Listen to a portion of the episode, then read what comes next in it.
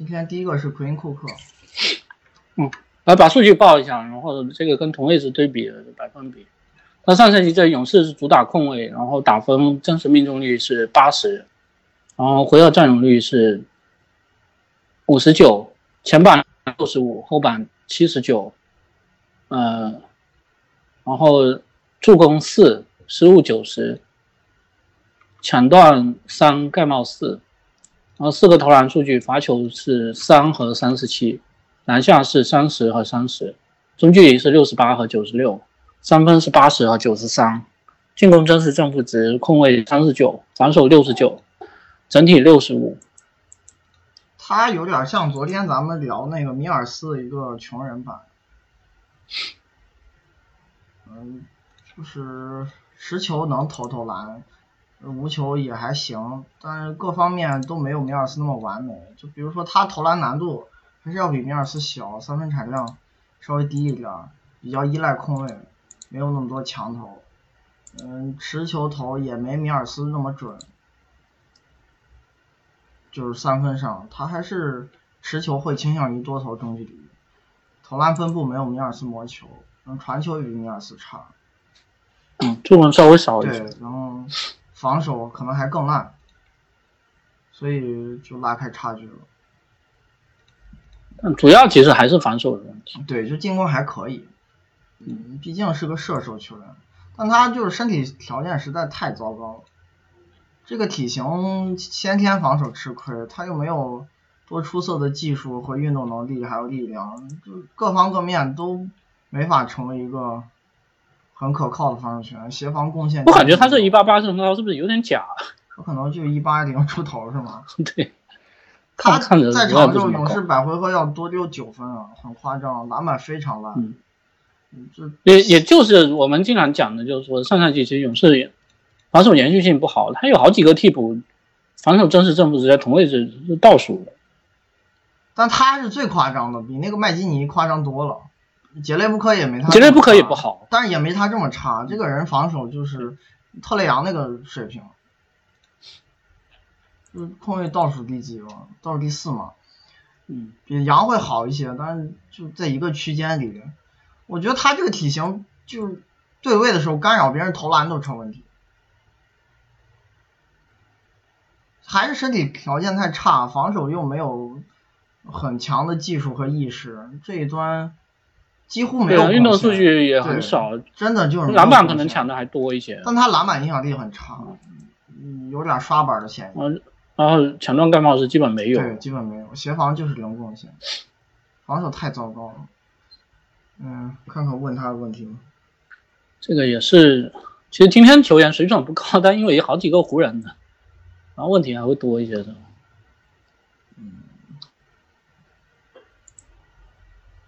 库克明年会在湖人作为替补有一定轮换时间吗？是不是大概率和在勇士的时候用法相同？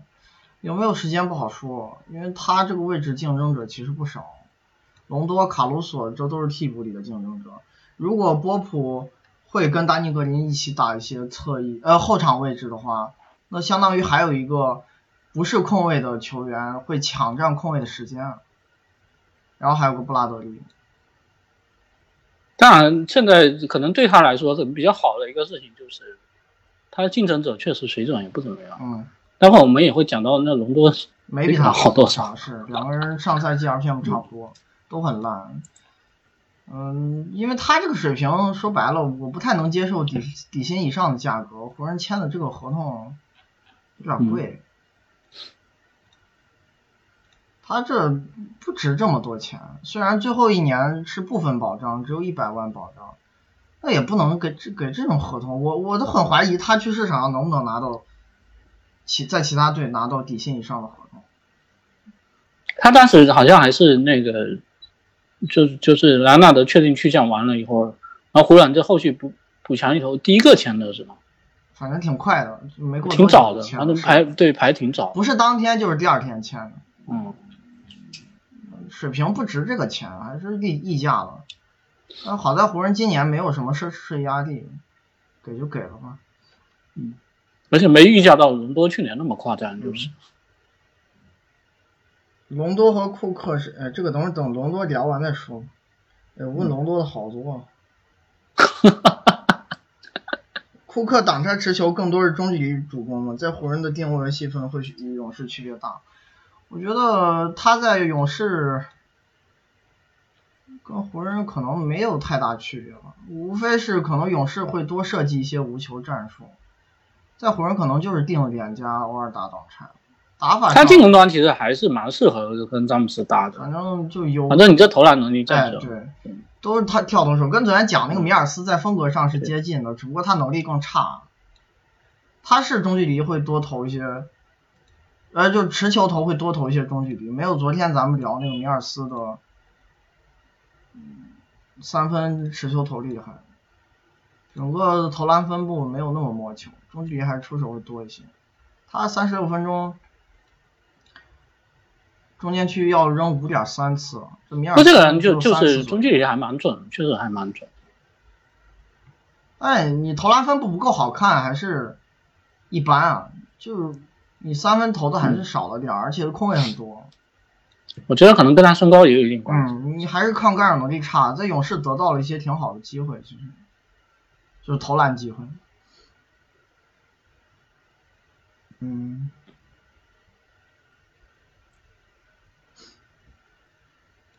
好像都是跟隆多一起的啊。等会儿再说。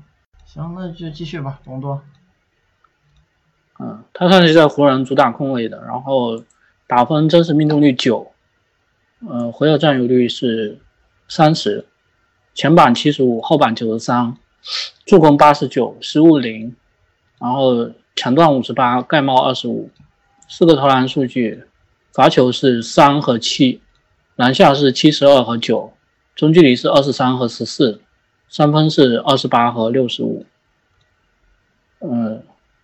然后他的进攻真实正负值就比较差，控卫第六十六，然后防守第五十五，整体六十二，比库克高三名。基本差不多，没差拉开差距，对，都挺烂的。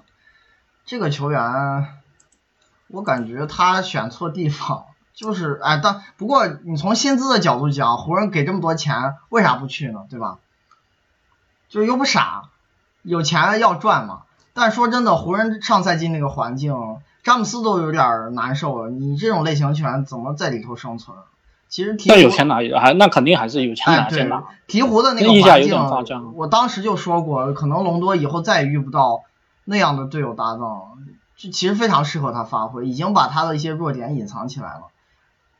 你内线浓眉加米罗，然后侧翼有一个摩尔，还是会无球好的球员很多。你严格来讲的话，这湖人的环境跟以前十年前的凯尔特人好像都没法比，是不是？嗯。隆多其实刚出道的时候的那个团队环境，的在那个年代空间上非常好，侧翼两个投篮大神，然后大前锋那个能拉到中距离投。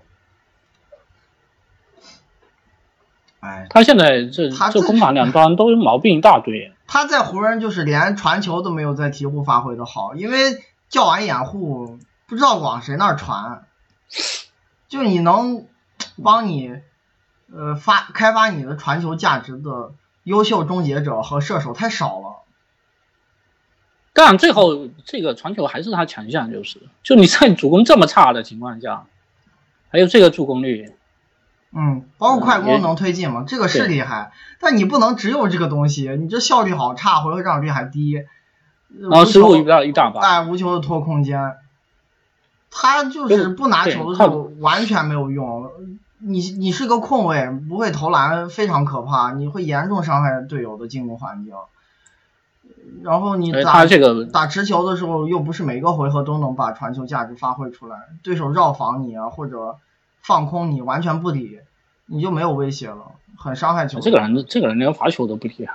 他也罚的不咋多，嗯，现在都不不怎么跟人挑战协防了，包括现在防守也是。他自从当年在凯尔特人受了那次重伤之后，其实防守就大不如前了，跟生涯早年比完全不是一个人。就是他的职业生涯要对半看的，受伤前和受伤后是两个浓度，受伤之后防守。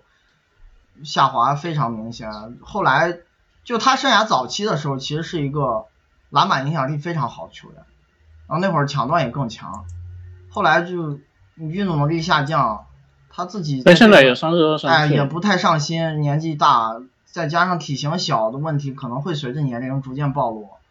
他后来就成了一个刷板型球员，就生涯早期他篮板影响力跟个人篮板数据是正相关的，到生涯晚期不是这样，他在场球队篮板会变得非常差，就是刷板的，而且造失误也没以前那么出色，呃然后有时候纪律性也不强，容易漏人，也没以前在这端投入的热情。这这个下滑其实是致命的，因为他早年进攻也不是很厉害，那会儿，哎，那你说嗯，这个，因为现在好多人问隆多跟库克这个问题，因为这两个人其实上个赛季表现差不多。嗯，那隆多你这环境没变的话，呃，提升空间在哪儿啊？但环境变了，今年射手变多了，那你说库克会不会因因为得到更多接球投机会，效率还能涨一些呢？不好说。我觉得可能最好的情况是俩都别用，用卡鲁索。对我我是我是说这两个人，因为好多人问这两个到底谁强一点，其实上个赛季表现来讲差不多，哎，现在就看谁有。RPM 都是接近负四的时候，那最好都别用，有比他们强的球员，你用那个人就行了。卡鲁索比他，包括布拉德利，我觉得也可以归到他俩这个区域里。就是这三个人上赛季都这么烂，你你非要几选一吗？是不是可以不用啊？啊，这个事情你从这个湖人引援的角度来讲，但不好说。不好说。我我感觉还有个丹尼尔斯，负负二这个位置重复投资有点多了，搞了一大堆空位体型的球员，但最后他们有可能首发连控位都不摆。是，所以现在也是不知道轮换怎么做。哎呀，有点奇怪啊，这个我也不知道，因为湖人去年轮换就猜不透，就你有一些签约，咱们不认可这种球员的时候，你就不好分析他们轮换怎么做。再加上这球对我甚至比较担心，路子比较怪，就即使我甚至比较担心卡鲁索会不会因为这些人牌大，搞得出场时间哎，不变，得很少，很很有可能。他的牌是最小。看看我问他们，隆多防守是不是一直有被夸大嫌疑？当时独行侠花大价钱大价钱交易他的时候，他是什么水平去？这个人早年防守是很好，非常厉害的，呃，就是受伤之后防守一落千丈，完全不能看了。就后期差不多就从一二一三一三一四这这个年份开始吧，到最近这段时期防守下滑很严重。剩下早年防守真的很厉害，那会儿抢断率联盟好几个赛季是第一，篮板也好，嗯，再加上他运动能力和那个臂展都特别出色，有时候能防一些比他高的球员，但现在不行了。以前防守是真挺厉害的，他那会儿评价高，其实就是防守的加成比较大。你说他巅峰期进攻有多好，其实也没有。但那个年代的评价体系确实跟现在可能也有一些区别。但是早年还是要承认这个球员防守很出色，但是有的评论员啊，包括球迷对他防守的认知是滞后的，对，就可能现在对他的防守印象还停留在四五年前、五六年前，其实早不是那样了。他可能四五年前、五六年前就已经开始明显下对啊，滑包括玩什么梗，说让隆多打中锋的什么搞得好像这个人真的很全面一样，其实不行。哎，那个次重伤还是对他整个职业生涯影响非常大的。独行侠那笔交易绝对是严重破产，非常惨，最后啥都没赚到，很亏的。前半赛季他没做交易的时候，嗯，因为阵容里整个兼容性更好，他还有一个克劳德，还有布兰登莱特在轮换里非常重要，发挥了很大价值。当时他们进攻联盟第一啊。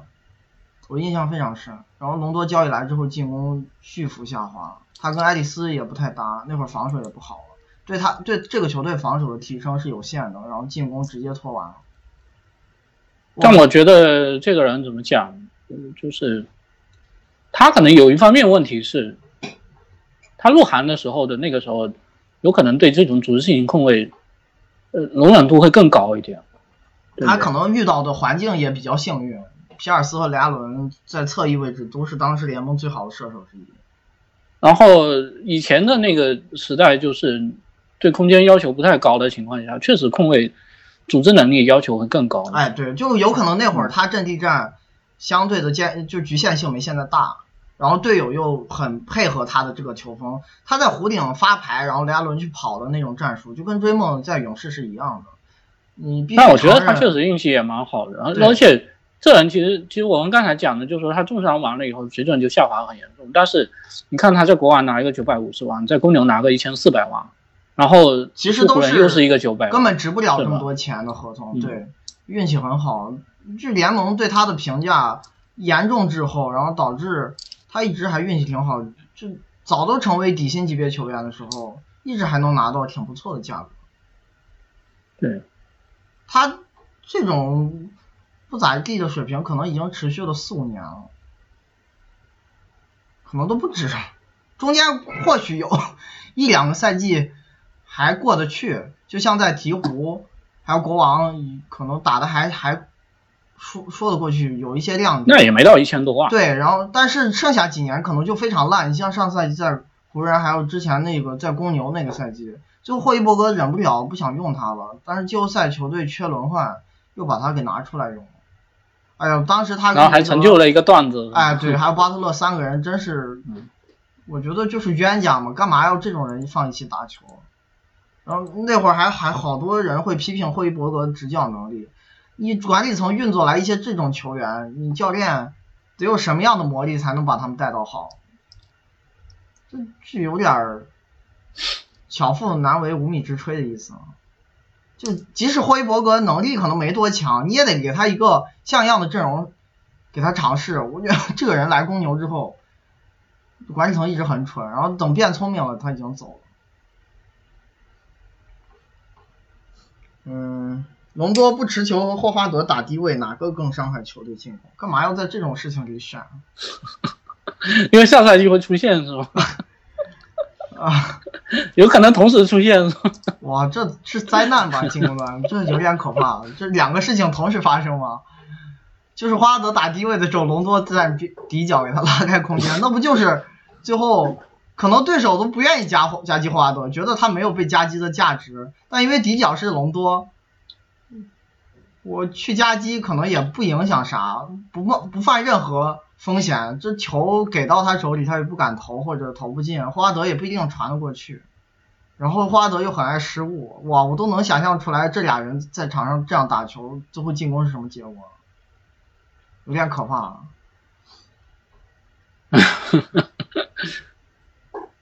嗯，隆多巅峰赛季是哪年？放在当地联盟能排上号吗？巅峰赛季强在哪？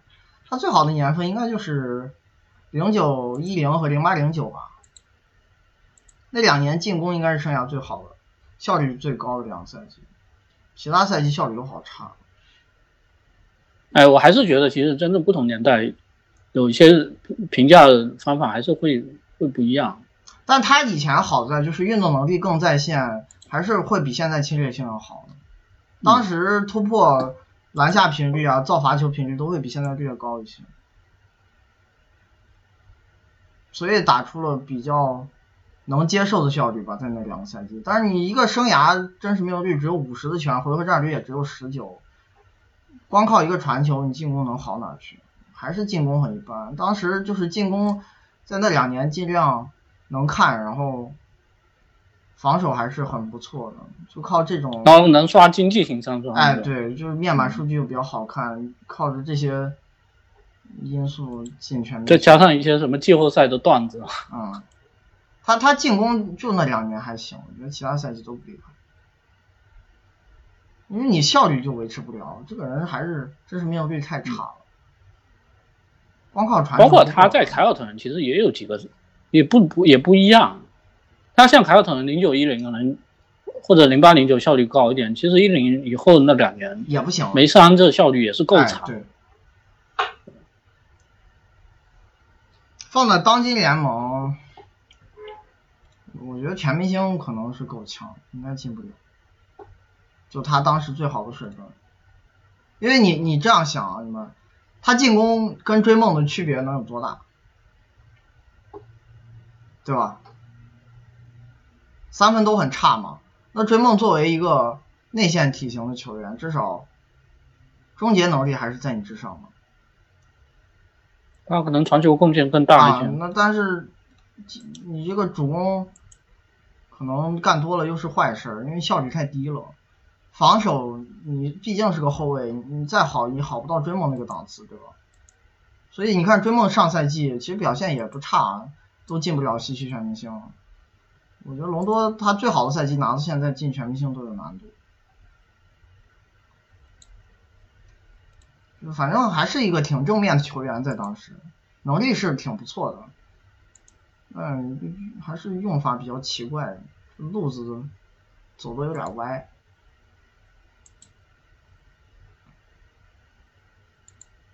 然后巅峰隆多放到现在联盟，综合攻防能排空位大概哪个位置？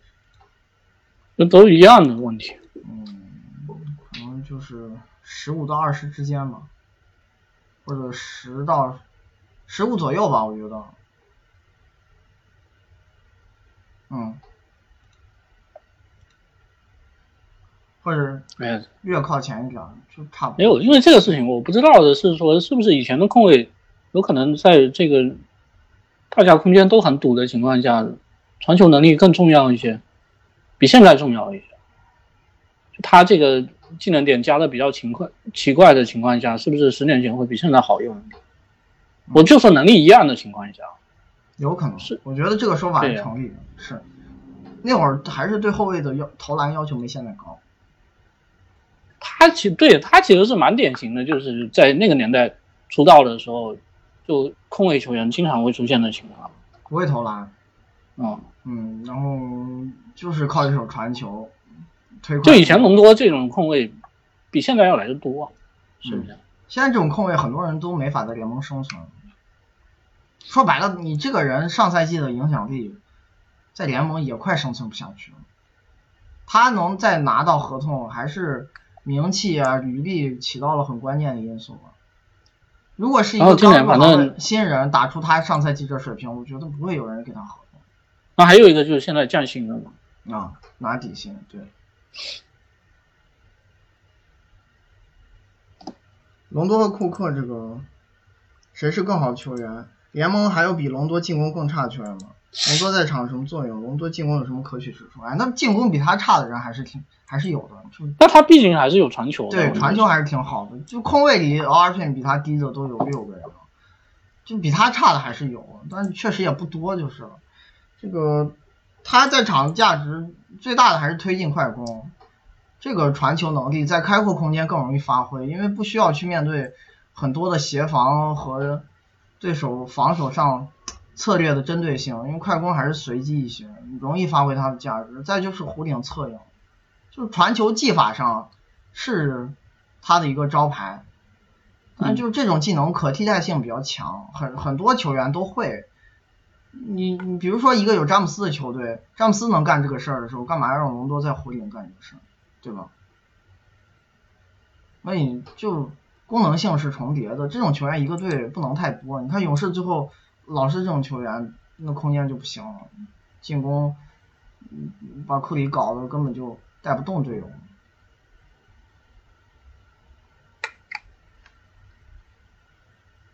隆多防守，嗯，这几年美国关于他的风评如何？是和国内一样被高估？那你要看是美国啥样的媒体了，那些乱七八糟的媒体啊，推特上还有球迷啥的。跟国内一样，你别觉得那边的。对啊，包括湖人管理层，难道不算美国的评价吗？是，包括你会给九百万，包括前一年，在前一年的公牛给了一个一千四百万，后来隔年是那个非保障，最后给他三百万，解约了嘛？嗯，裁了。还有就是季后赛，莱昂纳德打完直接被吹上天，什么各种的乱七八糟野鸡排名给他排联盟第一，就这种媒体。跟国内又有啥区别？你就不看就好了。但是像佩尔顿、霍林格、洛维这些人，他们很清楚隆多是啥水平。这个其实我还是印象蛮深的，因为那在隆多当时做搞搞那笔交易的时候，其实美国那边评价很差。然后我当时也是第一年写稿，在那个装篮球写了这个事情，然后下面还有很多人骂这个事，就说就你不知道他有多厉害，然后独行侠不需要他，当时有一直有这个观点，就是他负责传球就行了，其他人负责得分，不需要他来得，大概是这个意思。你这种说法就是无视球场逻辑的那种对观念，就好像场上分工一个人负责一块，对对，就跟螺丝钉一样，哪是这样？这个比赛。你球是怎么运转，怎么打战术，这些东西你根本就没有去考虑。哎，他其实这几年在美国一些乱七八糟媒体还是有人吹的，就一旦哪一场表现高光了，什么单场二十助啊，或者当年是啊，我知道啊，那个不是夏天有一个不知道什么野鸡媒体前前一阵子搞什么百大球星排名，他还进了前一百好像。这种就跟国内一样，嗯，但是佩尔顿、霍林格作为这些人。隆多是啥水平一清二楚，嗯，就不同的媒体水平是不一样。嗯，隆多篮板率就是因为他个人篮板能力比较强，呃，他以前是正相关，这个刚才讲了，但是最近几年是个刷板球员，影响力现在很差的这方面。嗯。隆多篮下能力下滑很多吗？去年更受困于湖人的空间吗？明年在詹姆斯下场，浓眉更多可能无球打无球时，谁更适合持球发起进攻？他，你这运动能力下滑了，这个攻框肯定比早年差多。他上赛季可能是联盟最烂的终结者了，篮下命中率好好差。而且还有一点啊，这个人其实，他会出现一个情况，就是，反正生涯大部分时候嘛，你就比如说像，我我举个例子啊，比如说像。这个零七零八赛季，这可能是已经比较早的时候。他篮下数据其实两项都还在控卫以后都还可以，但最后其实真实命中率还是好低。那这里头，对我意思就是说，就算这个人篮下，呃，再提升一点嘛，比如说产量跟命中率都再再提升一点，其实对效率帮助不大的，因为其他地方太差。然后他还有一个以前能造到罚球的时候还罚不进去。但即使他以前能造到罚球的时候，他也是会出现篮下出手比罚球多不少的情况，是不是？这个人不是一个，最后还不是一个就很擅擅长这块的，然后再加上罚球又差，然后离开篮下又不行，就攻框你即使有这个能力，我觉得也是不够的。你就比如说像鹈鹕前一年，他这个频率差不多，命中率可能高个百分之八，最后也就五十二真实命中率，还是很差。詹姆斯下场的时候，能不能不用隆多？我就在想，就是你你你如果想发挥浓眉的价值，其实是很多样的，就他自己可以打低位打持球，或者你找一个比隆多阵地战能力更强的人去跟他做掩护配合，是不是也可以？卡鲁索，我觉得论阵地战这个挡拆，不见得比隆多差。就能不能？你这里问题就来了，你这个人，你你既然不想用他，那你最好别签他。你如果签他了再不用，他就闹脾气。我觉得至少有一定的风险吧，虽然现在年龄大了，就是也会比以前更愤一点。他有这个黑历史，以前干过这种事儿。对对，反正跟教练老不太对付。那所以我就这个意思，就就说就说你你既然湖人会花钱去签他，包括。库克这个溢价签这么，呃高的水平，还卖鸡了什么？那最后我觉得就就有这这么一个逻辑在这，就你签了可能就会用，是不是？那你用了可能就就有一些伤害球队。嗯。那我们从逻辑上来讲是觉得不该用啊，但是你真正从逻辑上讲，可能也不该签，或者说有有个别不能签这么贵的。所以我就就就很多事情你不能从道理上来分析了。就是有一种说法是隆多是底薪，呃，大不了就不用呗，也没啥损失。但就 这个人，你真有可能完全不用吗？我感觉这种概率非常。你看一下夏天有一个有一个人去媒体上大闹，说什么？哎，那天那个安东尼那个节目我看了一下，他有些话真是可逗了。他说他意思就是，呃，一个是觉得这个莫雷在羞辱他。然后还有一个他他打电话问保罗说跟他也没关系，说如果有关系的话，我们朋友没得做了，大概是这个意思。你说有没有别的底薪球员最后因为没有出场时间以后，跟朋友撕破脸了？对呀、这这是一个很怪的事情，而且最后其实其实你从市场的角度来看，这也成为一个铁定的事实。所以没有人要他了。嗯，还是有，就这这类球员，其实你放更衣室里头没那么好摆弄。对，就是同样你用底薪签，你找能力接近、更年轻的球员是没有任何风险的。找这种以前哎有过一些出色履历，然后曾经能力还不错，他就有可能成为一个隐患。包括霍华德，我怕也有可能这样，但霍华德现在好像因为这个都拿这几年非保被四处障合同倒卖，哎，对，都，拿非保障合同了，好像这心气是有点啊，降下来。这身段也放下来了，再看吧，再看吧。然后隆多、库克谁更强一些？这个就不说了。下赛季湖人这几个后卫能力排行高低是不是格林大于波普，大于卡鲁索，大于布拉德利，大于隆多，大于库克，等于丹尼尔斯？我觉得最后这四个也别谁大于谁，都不咋地，RPM 都挺差的。丹尼尔斯倒没比这些人差，就是就但是。他前一年很差，上赛季打的时间也不长，嗯履历也不好。后面这四个我觉得都不咋样，前头三个差不多是嗯，排序正确。然后差的地方也不大一样，就是可能以湖人现在的配置，隆多是否会占据较多轮换时间？不知道。隆多加霍华德攻防水准是什么水平？我也不知道霍华德是啥水平。我上赛季打的时间不不长，但是出场那段那会儿好烂，非常烂，没法看。那防守但感觉是不是有带着伤打？其实现在关键还是对霍华德可能有一个小期待，还是觉得他是不是球风转型一下，至少比这这这几个人，或者你尤其是隆多前年在有一些黄蜂的水平，也是个合格轮换。对呀、还是就是上限可能还是会高一点。毕竟体型好嘛，就是，嗯，他只要热情在，防守总归不会太糟糕的。虽然然后篮下终结跟你干一干，我觉得可能还哎呦，还但凑合主要这个人你也说不准，嗯，在哪儿可能都不老实，还是老毛病太多了。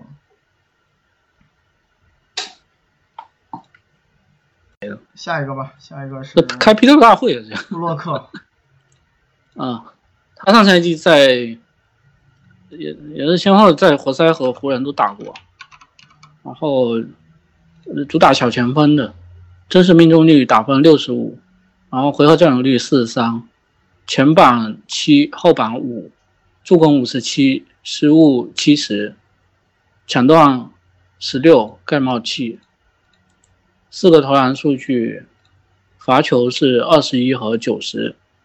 篮下是七和三十三，然后中距离是三十六和七十，三分是八十七和七十七，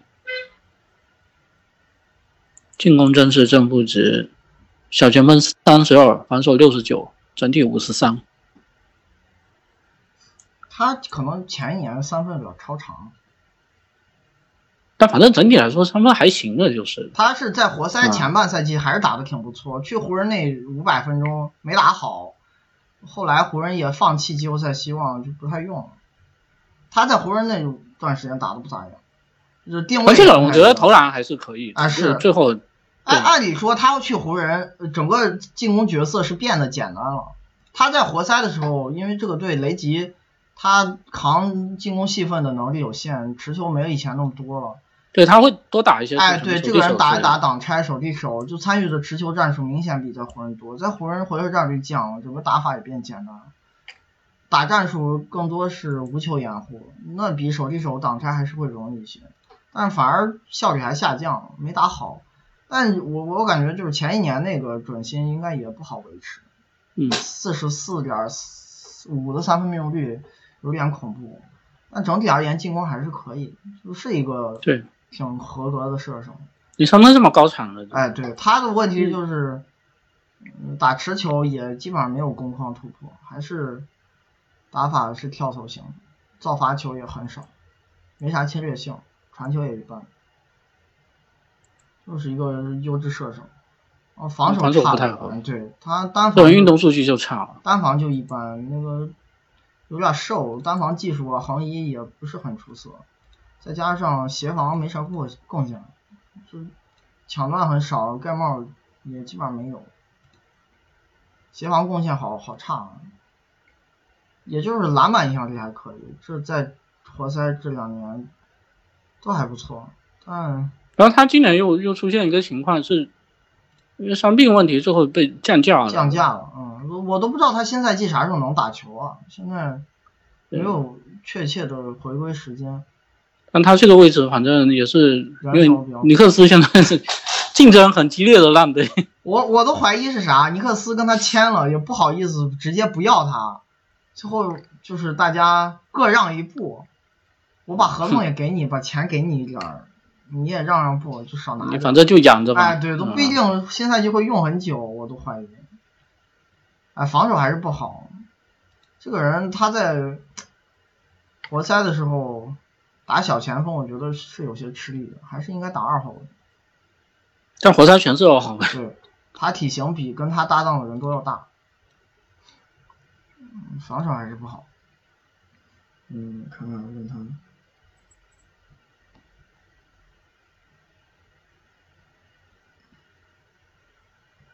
布洛克这种球员的现役顶配是考恩顿，嗯，还是类型不太一样，差挺远。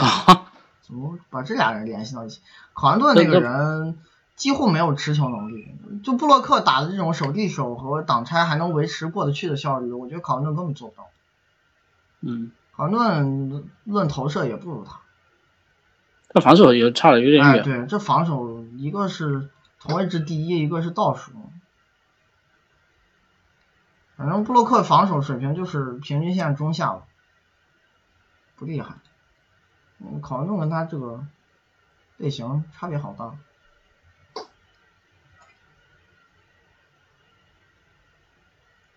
布洛克篮板影响力很差吗？他在活塞湖人表现有啥差别？我表差别说了，篮板影响力不差，就是你看啊，去活塞打球的球员，很容易个人篮板数据变得。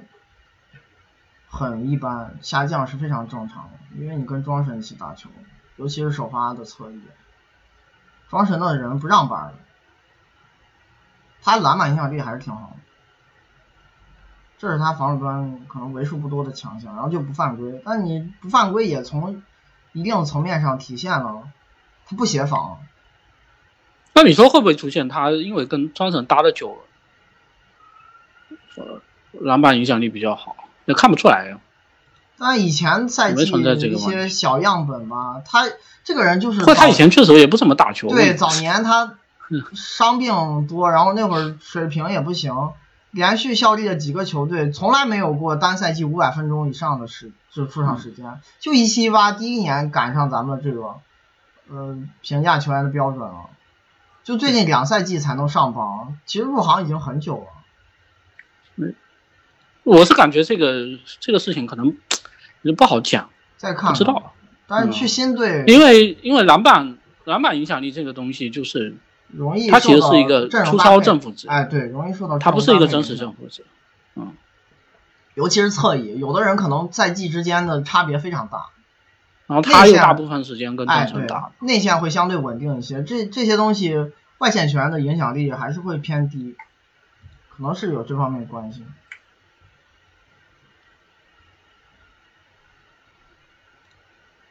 下一个雷吉杰克逊，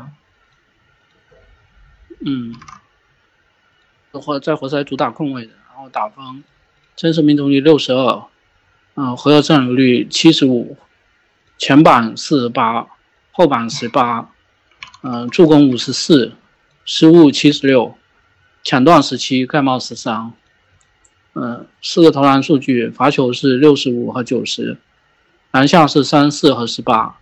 中距离是七十九和六十五，三分是八十九和七十六，进攻真实正负值控卫十九，防守四十六，整体二十七。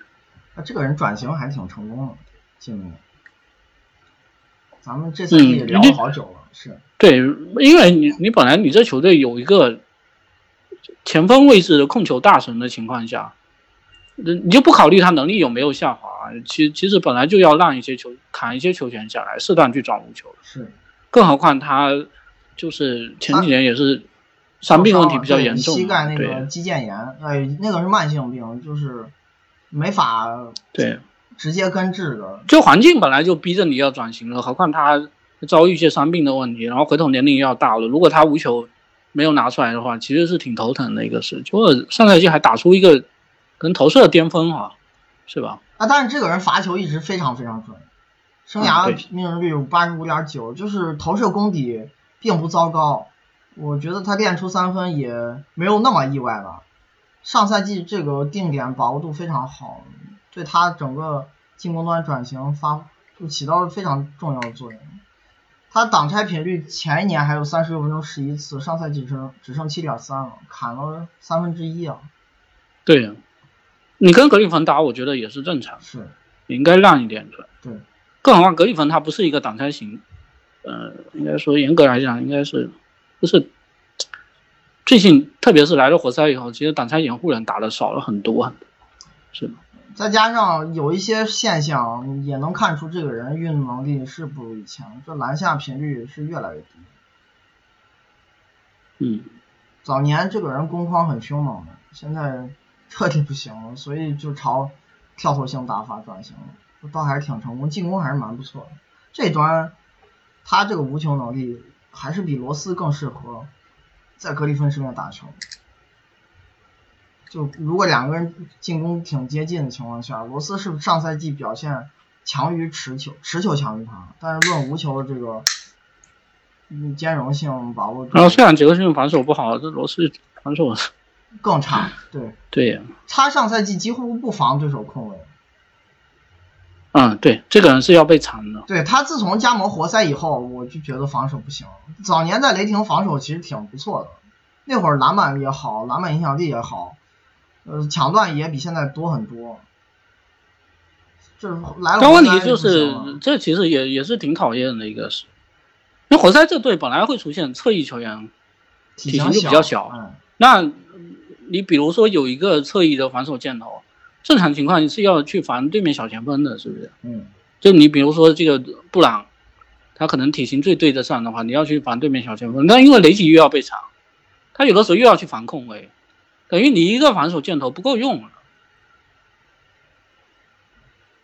还还是这这这个然后上的另外一个球员可能就不怎么擅长防守，什么布洛克、对呀、埃林那就是一个比较标准的得分后肯卫纳德，对加洛维，就这些人本来单防上就有他们各自的局限性，尤其是打首发最久的布洛克跟艾灵顿，他俩先后是这个接替首发位置。艾灵顿后来就成小前锋那个对位大闸了，但其实他能力根本够不着，就对手的小前锋全是他去防，有些勉为其难。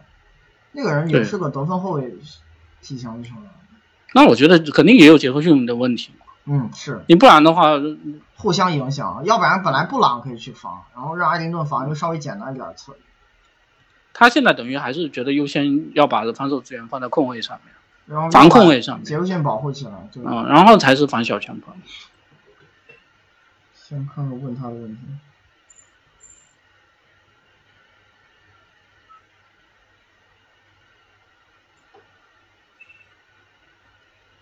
嗯。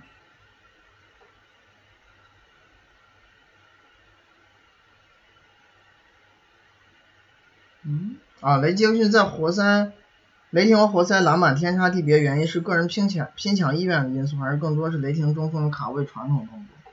我觉得还是个人原因居多。他来活塞之后啊，整个防守端的投入和热情远逊雷霆时期。那会儿不管是篮板影响力还是个人数据，都比现在好看多了。而且他防守数据下滑的可不止这一项，抢断也下滑的很明显。我觉得这几年身体就不太好。对，然后防守也就不怎么投入了，现在成一个球队的副作用防守人。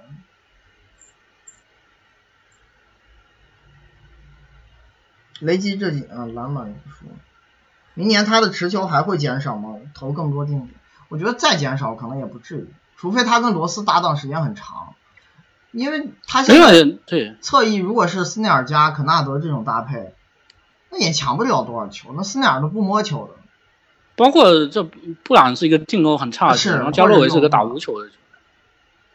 就即使你把肯纳德拿进来，他吃走的戏份也是很有限的，那剩下几个根本就不打持球，内线这个配置又没变，庄神格林恩上赛季咋打，新赛季估计还是咋打，我觉得雷吉应该还是这个戏份定位，挡拆肯定还是要打的，嗯，就你现在还是有三十六分钟七次，只不过在空位里谈不上很多了，跟他前些年比那个球霸打法比就更少了。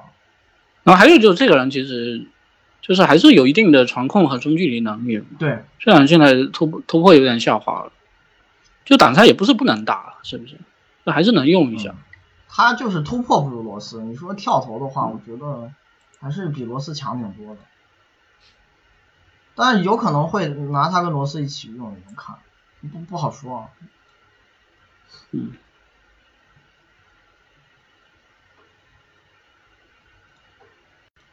霍尔姆斯。上赛季在太阳主打中锋的，他打分真实命中率八十九，嗯，回合占有率四十九，前板五十七，后板三十三，助攻二十七，失误七十六，抢断七十七，盖帽八十九，嗯，四个投篮数据，罚球是八十和五十二，篮下是七十一和八十五，中距离是四十九和三十二，三分是没有。然后进攻真实正负值中锋四十八，防守三七，整体四十八。主要终结能力还是挺给力，是身体能蹦，这篮下爆发力好棒。这个人关键他有一点挺有意思，他他前几年想开发三分球，后来退回来发现不行，不不打。就是 一六一七，咱们当时写球员报告的时候就觉得，哎，这球员。打中锋，他这三分还还行啊，感觉 有希望。然后投了一年十二点九命中率，嗯，最后打着打着掉出轮换了，也就再也不尝试。上赛季压根就一次都没投，全整赛季零出手，那也好，终结能力那你如果确实不准的话，还是少干这个事吧。他终结作为终结者就有这几个瑕疵啊，小小缺陷，还是传控上没啥帮助。嗯，球风比较糙，再一个进攻篮板率不是顶级，有一些他这种路子就往篮下冲很多回合的人，进攻篮板都会比他高很多，他这个十百分之十点六挺一般的，这就是一个小瑕疵，但整体而言还是一个嗯合格终结者，反正空切顺下有有一定保障，进攻也没有特别糟糕。略低于中锋 平均线，那这人防守跟咱们前几天聊那个罗宾逊有点像，能跳，但运动数据挺好，运动数据盖帽是真猛，篮板好差，犯规也多，就是过于追求封盖。在在太阳这个队，他的防守画风跟其他人也不咋一样，他一上去护框提升还是挺巨大的。那个艾顿这方面不如他，但艾顿比他篮板好。而且这个人本来体型就很小，只是打中锋，身高不够，是也有点瘦，所以篮板不好是正常的。就这方面优缺点很鲜明，跟咱们前几天聊那个罗宾逊特别像。嗯，看看问他，有一个问这个名字译名拼写区别啥的。啊，这个没有统一标准，我们就是尽量按照他们英文发音所对应的那种叫法给他起名字。而且以前有一些是讲什么信达雅，其实其实跟发音不太一样。是，一定要这样发。那那门罗斯、梦露、门罗，对，就这些人在不同年代译法是不同的。然后，呃，就是国内的这些媒体也没有哪一家，我觉得是。译名能够做到完全精确统一，就不统一，各家都不一样，没有一个明确的标准。就国内媒体现在就是这个现状霍尔姆斯传控能力在终结中锋里是不是不错？不咋地啊，他的助攻率很低啊。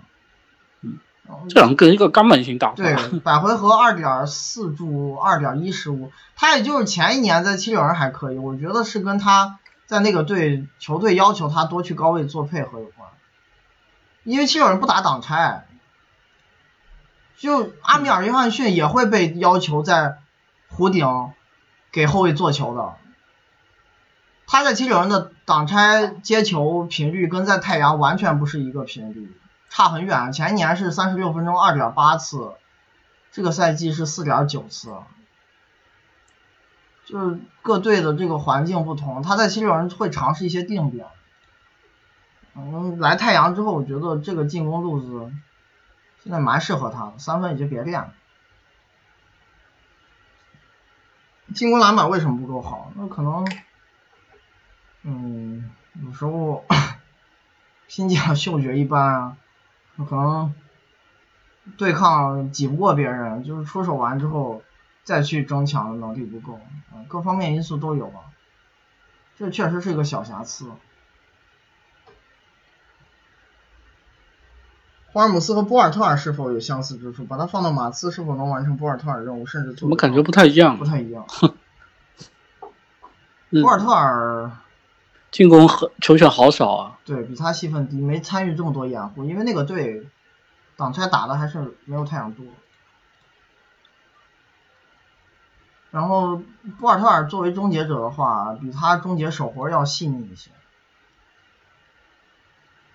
这个人离开真正篮下去就糙，但是他胜在这个爆发力特别出色，剩下的这个冲击力还是挺强的。但是传控上还是波尔特尔也会略好一些，然后进攻篮板完胜，还是波尔特尔进攻会比他好吧。防守的话也不太一样，有一点相似之之处吧，就护框都还行，然后篮板不太好。但还是风格上的差别，尤其进攻差别挺大的。然后另外说这个马刺，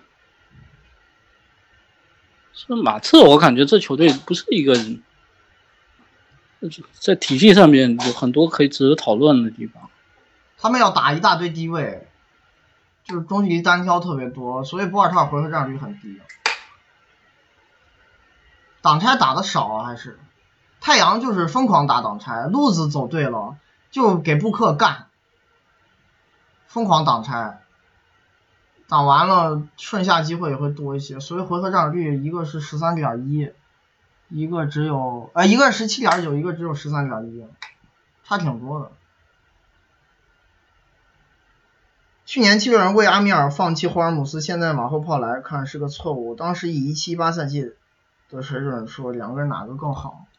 哎，确实，七六人当时是把他白送给太阳，就换了一百万美元现金嘛，我记得。但埃梅尔约翰逊确实这个下滑也有点厉害，最后搞得现在在那边混不上，没找到新工作，对，找不到工作。前一年阿米尔水平还是挺高，尤其防守维持的很好，进攻也不太强，防守比霍尔姆斯。那个人进攻其实一直戏份都很少。对。霍尔姆斯防守，即使是上赛季跟阿米尔前一年的表现比，还是有差距。那个人。连续好多年防守非常可靠，是个 RPM 上就防守端的大神啊，很厉害的。谁知道上赛季咋突然就完全不行了？哎呦，退化的好快。嗯，但可能也是到他这个年龄了。我觉得就因为中锋位置的这个拥挤问题，放弃霍尔姆斯也有点亏。你最后啥都没赚到，是不能接受的。其实季后赛七六人还是挺需要一个好的替补中锋。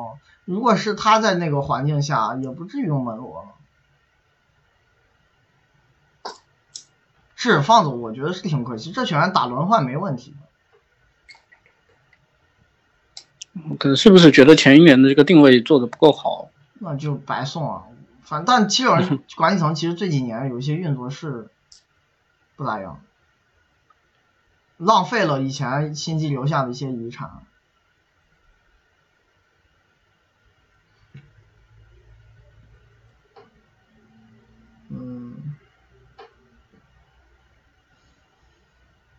霍尔姆斯是否要和巴格利错开时间，防止影响效率？他和柯林斯风格类似吗？去年和斯坦比水准如何？还是比考利斯坦差挺多。考利斯坦比他厉害。呃，他跟巴格利错开时间，你不知道啊？你上赛季这个吉尔斯跟巴格利都打了这么久，而且你都不知道巴格利是不是首发。对呀。嗯。不好说。不知道。这种问题没法回答。然后跟柯林斯比的话，柯林斯还是会比他占高位多一些，跳投会多尝试。霍尔姆斯现在基本上是不跳投。柯林斯上赛季，那我觉得这个是这个主攻还是比他厉害，最后球权吃的多很多啊。哦，说的是老哦哦，我以为说哪个的是那个，哪个克林斯？我也不知道，我我以为是开拓者，你以为是老鹰是吧？嗯，哦，那我不知道，那咱都比一下吧。老鹰那个就不说了，那进攻已经很全能了，那非那个非常吃球权哎，是多很多。能主攻，能打无球顺下，还有一些定点能力。低位现在已经见到一些错位价值了。嗯，开拓者那个柯林斯，上赛季还是会尝试投一些三分，虽然不太准，但霍尔姆斯是根本不投啊。啊，那个柯林斯有一点感，霍姆斯前一年那种啊，感觉，对，投的又不太准，然后又又又你这样可想在外面能会牺。牲哎牺牲一些效率。嗯，进攻可能半斤八两吧，都不太行。防守也蛮接近的，柯林斯也不是那种顶级防守球员。但关键是那个柯林斯，你要现在不管是上赛季还还是新赛季，你对他有一定的要求，要让他去去扛四号位，所以扛四号位你必须他这个拖空间就比较麻哎烦，对，你要打四号位定位，不这么传。跟一个完全没射程的中锋合作，你肯定要投一投了。但也是因为他能够在四号四号位多尝试一点，应该出场时间还是会比这个霍尔姆斯是这几年就场均这个十五六分钟要好。他就是新赛季会会多一些。新赛季可能也是纯粹给戴东蒙打替补，对呀、他时间不会太他反正就打一个位置，嗯。对。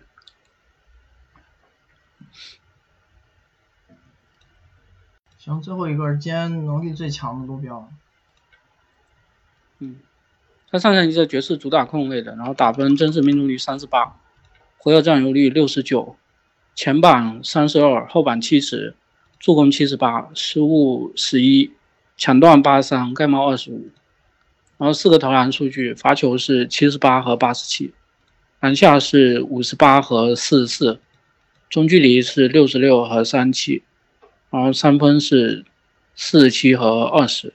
进攻真实正负值，控卫二十九，防守第九，整体十九。嗯，他这一年进攻没有前两赛季打得好，跳投准心下滑了，嗯，但是终结比以前好，他今年突破攻框表现可能是生涯的一个新高吧，哇，这个人职业生涯早期我感觉是 NBA 可能最烂终结最烂的一个球员。了就这个事情，其实其实我记得当年霍林格写球员报告的时候，每回都在讲这个事。他意思就是说，卢比奥虽然三分不太准，但是你们老批评他三分，其实是忽视他可能更大一个弱点。就是当时跳投嗯也不厉害的时候，也是他综合能力里进攻比较强的一个环节了。关键他这个终结有点太长了，啊你知道吧？对前哇，这前几年百分之五十都过不了啊。但上赛季这一项数据还进步挺大的。嗯，他现在已经不是一个很糟糕的终结者了，接近中呃控卫平均线，然而且后包括还能造一些哎罚球，对他。他很会造罚球，他以前终结更差的时候都造罚球不少，挺会找身体接触，还是球商挺高，很聪明，会碰瓷儿。呃，然后还有一点就是他投篮差，也不是一直差，就其实以一六一七和一八赛一七一八赛季来讲，投篮其实不差，中距离挺准的，然后一七一八三分又投的挺不错的。嗯，就跳投没有那么糟糕。以前是刚入行的时候会更烂一些，但嗯打着打着跳投已经进步很明显了。然后上赛季其实跳投又退步了，但是终结给捡回来一些，效率下滑的没有特别大，但还是没有前年前两年打得好。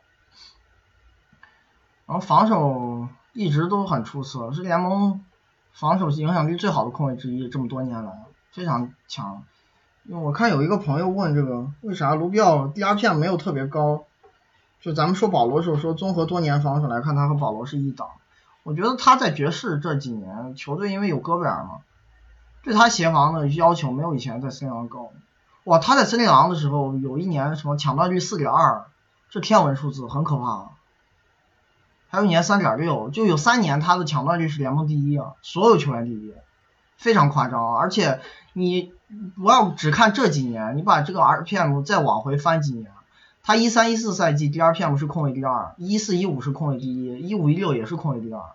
就你综合多年样本来看，这个人防守水准在控卫里绝对是第一档的。也就保罗可以跟他在这项数据多年这个加权表现里，我觉得可以一较高下。还是强这方面，篮板影响力也好，而且他单防侵略性非常好。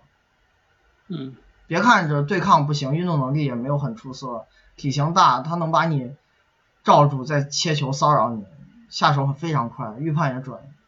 但是这个人有的时候速度可能有的时候稍微吃亏一点，他是靠这体型能够给他追。哎，对，而且他还会防一些比就侧翼球员，你像爵士在季后赛主防哈登。除了那个奥尼尔，他在首发里是第一选择。嗯，这端还是强，非常厉害的。行，看我问他的问题。卢比奥为啥在森林狼时期回合占有率低的情况下做到助攻率这么高？在爵士的时候回合占有率高的反而助攻率低？我觉得跟掩护搭档有关系。嗯，以前跟他合作的不是勒夫就是唐斯。那俩人外拆随便一传就能投，其实想刷助攻挺容易的。当然也不是说卢比奥传球都是刷的，就是你跟那种人合作，他作为掩护人，就是技能丰富，可以甚至自己处理一下再打进去，可能也被记作助攻了。然后戈贝尔就是纯粹一个你必须给他喂到嘴里的人，就终结能力是很强，但球路太窄了。不是他问这个什么意思？就是以前回合占有率比现在低，但是助攻率比现在高，就涨了戏份，助攻率还掉了。我觉得还是跟掩护搭档有关。他在爵士这两年挡拆之后出球的这个，而且而且还有一点，还有一点，他回到占有率的变化更多是加在无球上面，是加定点。然后，对呀，我我这边给你们念一个数据，特别是上个赛季啊，前一年可能还还更偏持球一点，因为他现在这有可能有一个很大的区别，就是说他以前其实在森林狼是头号挡拆手，虽然他挡拆可能传球蛮多的，不一定是自己助攻多，但他他是头号传挡拆手，但在爵士不是，爵士头号挡拆手是米切尔，然后还有一点，你就比如说他上个赛季，我这边是把。这个他主要是打挡拆的，因为这个人其实单挑比较少，是不是？嗯。然后我们反正就把这几项全部加在一起，因为他早年的时候可能单挑还是会比现在多一些。你把单挑加上挡拆，因为他低位又不打，那会出现一个什么情况？比如说他上个赛季每三十六分钟是打六点七次持球的，这个是把挡拆单跟单挑加在一块嘛？嗯。他在森林狼比六点七高的赛季有好几个啊，七次的还有，但是。有没有哪个赛季像上上个赛季一样，就是我们把什么定点啊，还有七七八八这些什么无球掩护，呃，全部加一起，无球每三十六分钟七点七次，他是没有。是。我觉得还有一方面就是说，虽然他上赛季不准，但是因为他前一赛季蛮准的，会会感觉是，哎，多哎，对，会感觉是你值得给他设计更多无球战术，或者说他在爵士就是一个比。在森林狼有无球更兼备的一个球员，呃，可能跟球队要求也有关。森林狼那个队不太要求球队去，嗯，敢于出手控卫三分。而且他当时投篮更差，你也不适合让他去在在三分线外多投嘛，是不是？还有一点还是这个我刚刚说的问题，他在森林狼最后那一年挡拆之后出球比重是百分之六十三，然后这百分之六十三里头有。一半以上就五十三点三都传给了那个掩护者，然后来爵士的第一年挡拆出球比重降成四十八点二了，上赛季是略有反弹是五十二点七，但是跟六十三还有巨大差距。然后最近两年他这个挡拆完出球的选择里，传给这个其实也还是变了。哎，对，传给掩护人的比重分别是三十七和三十七点九，在森林狼最后一年是五十三点三，就你你从这个逻辑上讲。唐斯跟戈贝尔，他作为掩护人的这个战略价值还是区别太大了。然后卢比奥他现在这个打法，其实其实你很难讲他是一个传球为先的控卫，我感觉他是一个，可能可能两个选择差不多。嗯，是是吧以前是疯狂传球，因为队友他打法丰富，然后机会可能随时就出来了，也更值得去传。戈贝尔是你这个人如果不顺下到篮下特别好的机会，你别传，传出去了之后他也处理不了，又得给你交回来。像这个人，反正传球能力还是不错的。对，强是强，就戈贝尔他那个顺下也厉害，但是球路你跟勒夫、唐斯比还是比不了，那俩人进攻多样性太棒了。卢比奥还是早年挺幸运，合作的这两个掩护搭档都非常全面。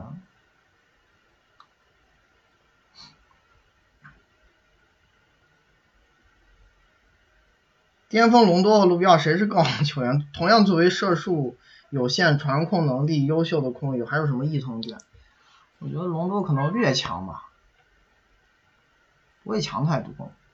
防守水准接近巅峰的话，嗯、进攻隆多，反正毒药效率也不高，生涯的真实命中率平均值五十一点一。隆多会比他助攻率会高一些，啊，我觉得没差太多，隆多可能略强，而且还是时代上有一些差别，一个人进联盟晚了有五六年了，嗯，但是你要说异同点，我觉得卢卢比奥投射还是会比隆多好一些，尤其最近几年，那隆多早早年，特别是早年，这终结还是比较强哎，对，终。结还是比较强，这个人篮下太差了。卢比奥投射还是会比隆多好一点，尤其最近几年，这一六一七和一七一八跳投其实都很准的，中距离都有四十多名，我觉得。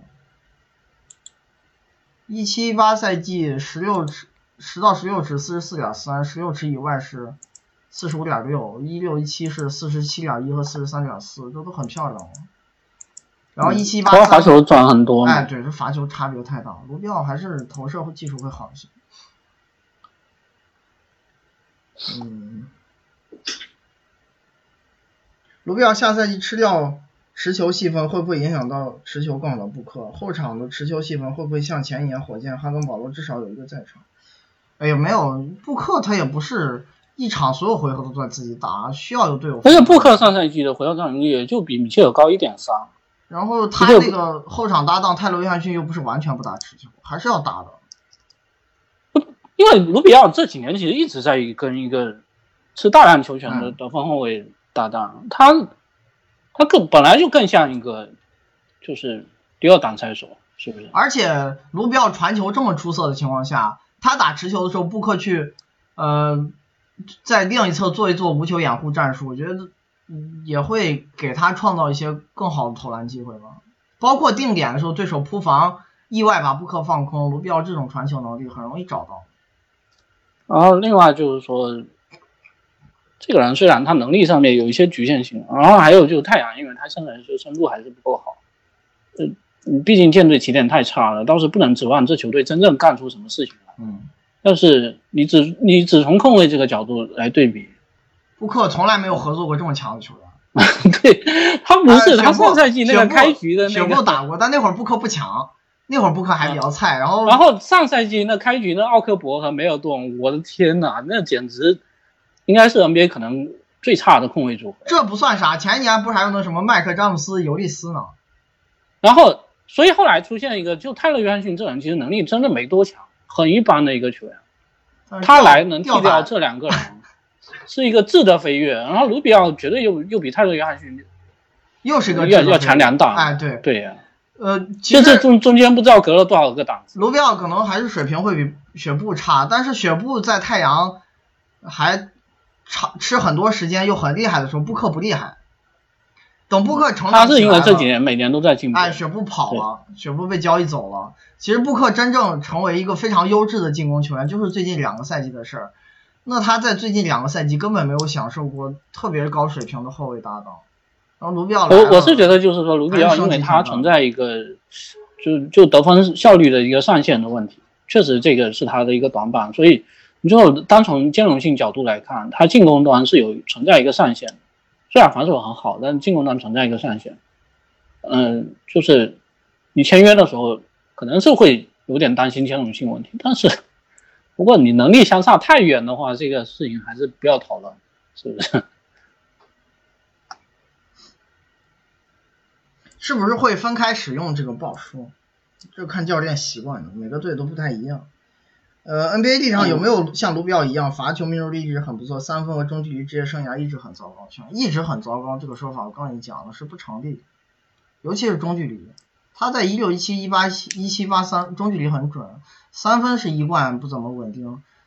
嗯，但这个人主要还是确实可能有点依赖空位，包括对他他这个对抗有不点依赖空，好是他力量很差，所以没法在干扰下完成出手，一下感觉出手也有点慢。哎受到贴防，自己的这个跳投准心就把把握不住，维持不了了，还是对抗不好。然后你说这个 NBA 历史，那我可以跟你这么讲，就是越早年的情况下，这个这种球员肯定越多，因为以前球员都不练三分啊，但是罚球好的球员那还是蛮多。罚球跟跳投这俩事儿，我觉得还是有挺大区别。就是他的关系是这样，呃，你可以去说一个球员，对，这个之前也讲过。对对，就是他罚球很准的时候，三分投准了是容易维持的，这个推推导关系成立的。但不是所有罚球准的人一定都会跳投好，跳投跟罚球说白了是两项技术。你一个要面对贴防，要在运球中操作，或者是跑位中去创造机会，这个难度跟你在那儿站着没有人管你投那种半截篮儿，完全不是一个概念。这两个事情技术差别还是挺大的。要控制身体啊，一另外一个都根本不需要。你一个普通人可能有一些投篮天赋，在家努力训练，可能你罚球都能做到个六七十的命中率，这不难啊。对于普通业余爱好者来说，对吧？嗯，当然高对抗底下可能会影响，就是对啊，那你一旦嗯高消耗情况哎下打对抗，你在运动中去跳投投篮，那你这防命中率肯定维持不了，这差别确实很大。罚球这个技术确实不难掌握，是可能应该是普通人跟职业球员之间差距最小的一项技术了。这个不难，这两个事情没有那么强烈的关系，就是推导方式不一样。嗯，卢比奥在爵士抢断稍降，是和球队防守策略相关吗？是，爵士跟森林狼比，他们这个队因为有戈贝尔在，不会要求卢比奥承担那么频繁的协防任务。他在森林狼是真的给队友擦各种屁股，那会儿抢断好强啊，太厉害了。这单赛季四点二抢断率就是天文数字。与他类似三分频率球员里，里面罚球和三分效率，他是差别最大的。嗯，又是类似的问题。我想想，罚球命中率那个可以排一下看一下就知道了。但但是这个事情就多位置，嗯，排起来这边要花点时间。看看，罚球命中率，看一下有没有不太准。其实嗯，有一个林书豪，啊，林书豪，但是其实这人三分履历不差啊。啊，可能会比卢比奥强。还有一个是那个泰勒斯·琼斯，那他上赛季没有前一年准，对不对？嗯，其实整体来讲，确确实就是罚球转的控卫投篮都还可以。嗯，确实，这个也是符卢比奥合大部是里头相对一个例外了，对。但也有人会跟他有情情况比较类似出现，哎，但这个范围目标太大了，我不好筛选。我再看看，嗯，二号位可能也有一些吧，比如那个 我我看到蒙克，但他头发又跟鲁比奥不太一样。那内线球员以后可能更多一点。那是，那本来就是这样。内线球员他重心高啊，你想在运运动中去跳投没，有，我我是说内线有的人罚球挺准的，他不投三分。嗯，啊，这个不好不好比。行，那就到这儿吧，明儿咱继续，拜拜。行